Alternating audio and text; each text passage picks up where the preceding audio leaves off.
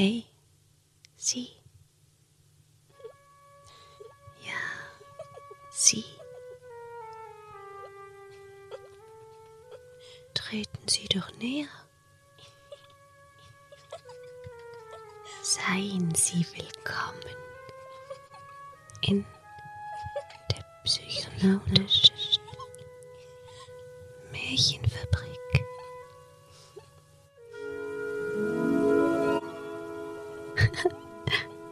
Sehen und staunen Sie.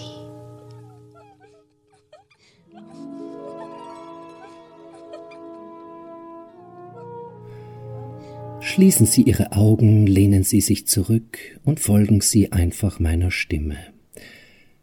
Wo es war oder wo es nicht war, das weiß ich nicht. Auch wann es war oder wann es nicht war, kann ich nicht sagen. Aber wenn es war, dann war es wahrer als alles, was je war. Es war also einmal ein Hanfraucher. Und mit dem war ich verabredet auf dem Dach eines Kaffeehauses, wo wir die Sterne betrachten wollten und uns dem Kiff hingeben. Äh, Kiff bedeutet so viel wie süßes Leben, Wohlbefinden. Äh, aber es hat auch noch eine andere Bedeutung, eine tiefere Bedeutung. Ursprünglich kommt das Wort Kiff von Cave, wie. Und dieses Cave war eine Art stehender Begriff, Fachausdruck in der islamischen Theologie, nämlich in der Diskussion, wie es denn sein kann, dass im Koran die Rede ist von der Hand Gottes, vom Gesicht Gottes, wo Gott ja kein Mensch ist. Und diese Diskussion hat man einfach beendet mit dem Begriff Bi la Cave, ohne wie. Nach dem wie wird nicht gefragt.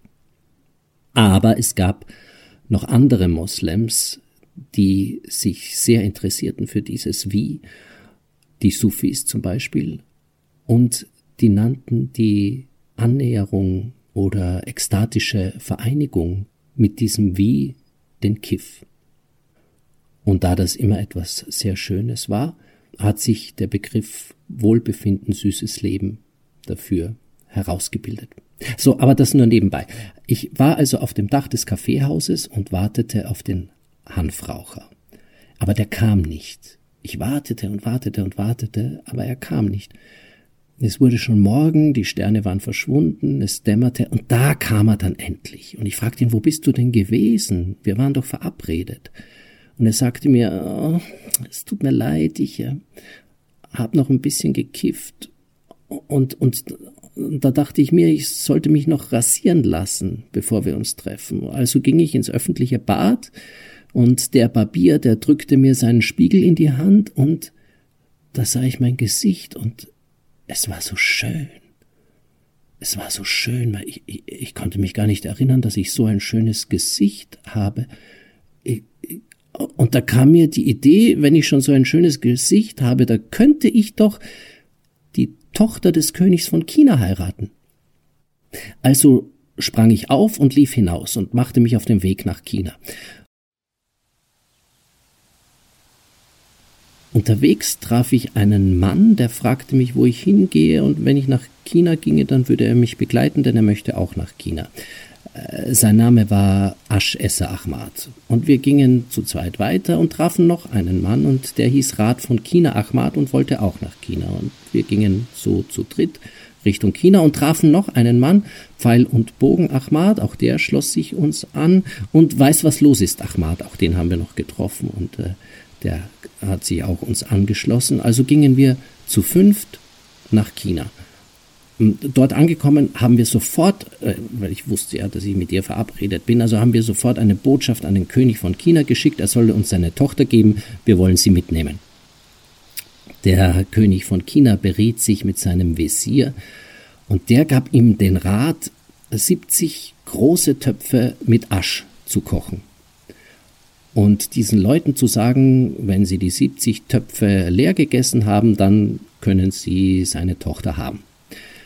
Tatsächlich brachte er uns 70 Töpfe mit Asch und Aschesser Ahmad, dem lief sofort das Wasser im Mund zusammen und er stützte sich auf die Töpfe und hatte im Nu die ganze Asch aufgegessen. Der König von China sagte, Puh, gut, ihr könnt meine Tochter haben, aber ihr müsst vorher die Heiratsurkunde beglaubigen lassen. Dafür müsst ihr innerhalb von einem Tag von Ost nach West und wieder zurückreisen. Rat von Kina Ahmad sagte, oh, kein Problem, schnappte die Urkunde, rannte los, war innerhalb einer Stunde im Westen angekommen, hatte die Urkunde beglaubigen lassen und sich auf den Rückweg gemacht. Aber unterwegs, da sah er einen Baum mit einem riesigen Schatten, der warf so einen riesigen, herrlichen Schatten, und er wollte sich nur kurz ausruhen in diesem Schatten, er legte sich dahin und dann, dann schlief er ein. Und wir warteten und warteten und warteten auf Rat von Kina Ahmad und er kam nicht, aber weiß, was los ist. Ahmad, der wusste, was los ist und sagte, Rat von China Ahmad hat sich unter einen Baum gelegt und ist eingeschlafen. Also nahm Pfeil und Bogen Ahmad Pfeil und Bogen und schoss seinen Pfeil auf den Baum und durchtrennte ganz genau einen Ast und dieser Ast fiel Rat von China Ahmad auf die Nase. Rat von China Ahmad sprang natürlich sofort auf und äh, setzte seinen Rückweg fort und kam auch tatsächlich mit der Heiratsurkunde der beglaubigten Heiratsurkunde bei uns an. Jetzt war aber das Problem, der König von China wollte uns ja seine Tochter geben, aber die war verschwunden.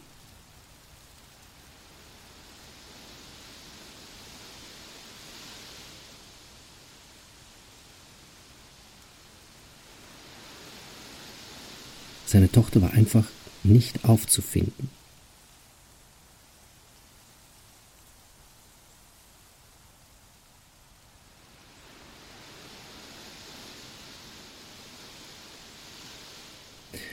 wir suchten und suchten sie, aber sie war nirgends. Und schließlich tauchte sie auf, ganz zerrupft und mit glasigen Augen.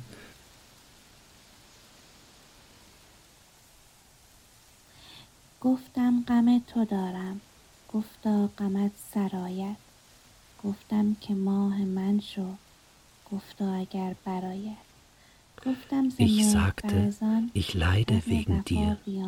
Sie sagte, dein Leiden wird enden.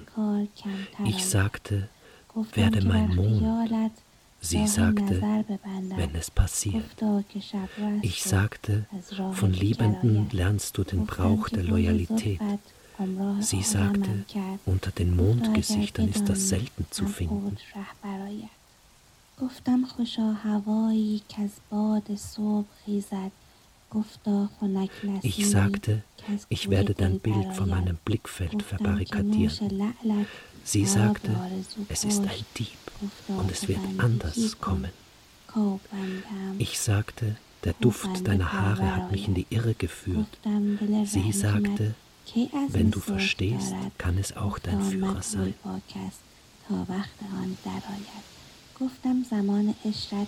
Ich sagte, glücklich ist der Wind, der aus dem Garten der Schönheit aufsteigt.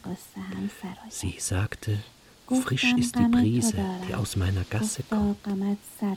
Ich sagte, Durst nach deinen Rubinlippen hat uns mit Hoffnung getötet. Sie sagte, diene ihm, denn er kommt, um seine Diener zu ernähren. گفتم که بر خیالت راه نظر ببندم گفتا که شب رو است و از راه دیگر آید Ich sagte, wann beabsichtigt dein barmherziges Herz einen Waffenstillstand? Sie sagte, sprich mit niemandem darüber, bis die Zeit gekommen ist. Ich sagte, hast du gesehen, wie diese freudigen Zeiten endeten? Sie sagte, sei still, Hoffis. Auch diese Trauer wird ein Ende haben.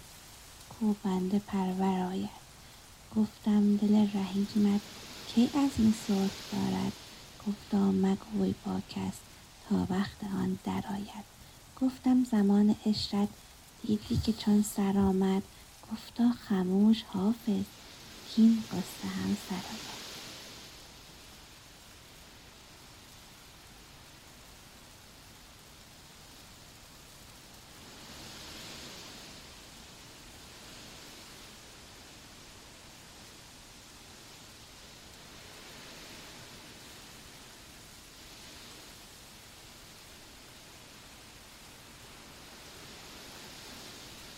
Und ich fragte sie, wo bist du denn gewesen? Ich, ich, ich, muss, nach, ich muss nach Hause. Ich, ich bin verabredet auf dem Dach des Kaffeehauses mit meinem Freund, um die Sterne zu beobachten. Also, wo warst du?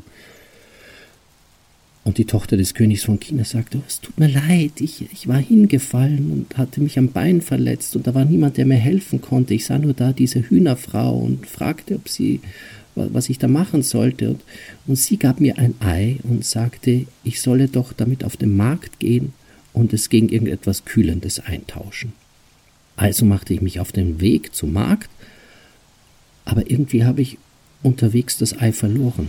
Also kramte ich in meinen Taschen und, und da fand ich eine Nadel und da waren ein paar Leute, die haben mir aus dieser Nadel ein Minarett gebaut. Ich bestieg also das Minarett, um von dort zu sehen, ob ich irgendwo mein Ei finden könnte. Ich sah mich um und sah, dass aus dem Ei schon ein Hahn geschlüpft war. Und dieser Hahn, der war in einem Dorf sehr weit entfernt. Und in diesem Dorf war er dabei, das Korn zu dreschen für die Dorfleute. Also ging ich hin zu diesem Dorf und, und wollte meinen Hahn zurückhaben, natürlich mit dem Lohn, den die Dorfleute dem Hahn für das Dreschen des Korns schuldeten. Wir verhandelten also hin und her und einigten uns schließlich darauf, dass sie mir eine halbe Kuhladung Reis gaben. Jetzt hatte ich aber für diesen Reis äh, nichts, wo ich den reintun konnte und transportieren konnte. Also nahm ich einen Floh und zog ihm die Haut ab und machte daraus Taschen für den Reis. Äh, und diese Taschen, die äh, hängte ich auf meinen Hahn, äh, damit er mir die Taschen transportieren könnte mit dem Reis und auf dem Rückweg bekam der aber so Rückenschmerzen, so furchtbare Rückenschmerzen. Ich fragte da ein paar Leute, was ich dagegen tun könne. Und die meinten, ich solle das Innere einer Walnuss verbrennen und mit der Asche dann den Rücken des Hahns einschmieren. Das machte ich und dann wurde ich aber so müde, so furchtbar müde, dass ich dann eingeschlafen war. Und als ich aufwachte, war aus dem Rücken des Hahns ein Walnussbaum gewachsen. Und um diesen Walnussbaum herum, da spielten und lachten Kinder und bewarfen den Walnussbaum mit Steinen und Erdklumpen. Und da sah ich, dass um diesen Baum mit diesen ganzen Erdklumpen da ein, ein, ein, riesiger, ein riesiges Feld entstanden war. Also nahm ich einen Pflug, nahm mir schnell einen Pflug und äh, pflanzte Wassermelone und die Wassermelonen wuchsen und ich war ja noch so hungrig, weil ich, weil ich den ganzen Tag nichts gegessen hatte. Also nahm ich eine Wassermelone, um sie zu essen und als ich sie mit meinem Messer aufgeschnitten hatte, so nach der Hälfte, da verlor ich das Messer in der Wassermelone. Also sprang ich dem Messer hinterher in die Wassermelone und da war eine große Stadt, eine riesige Stadt, die war sehr laut mit vielen, vielen Menschen, die da herumliefen.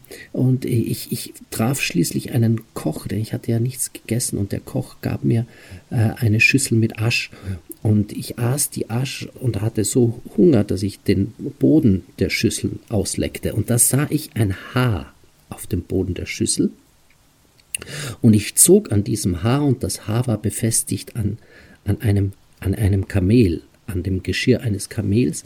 Und äh, hinter dem Kamel war noch ein zweites und ein drittes. Es waren insgesamt sieben Kamele, die ich da mit diesem Haar herauszog. Und am Schwanz des siebten Kamels war mein Messer angebunden. Ich nahm also das Messer und kam hierher zurück zu dir. Also, was machen wir jetzt? Heiraten? Daraufhin geriet ich in großen Streit mit den anderen Ahmads. Und das führte so weit, dass wir uns prügelten, denn jeder meinte, dass er die Tochter des Königs von China heiraten solle und dass sie ihm zustehe. Als Braut. Wir prügelten uns also und ich holte aus zu einem Schlag und traf mit meiner Hand den Barbier der gerade dabei war, mich zu rasieren.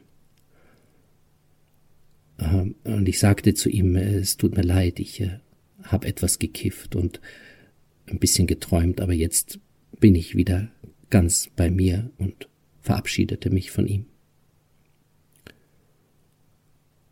Und ich, ich sagte zu meinem Freund, dem Hanfraucher, Ah, aber wo bist du denn jetzt gewesen?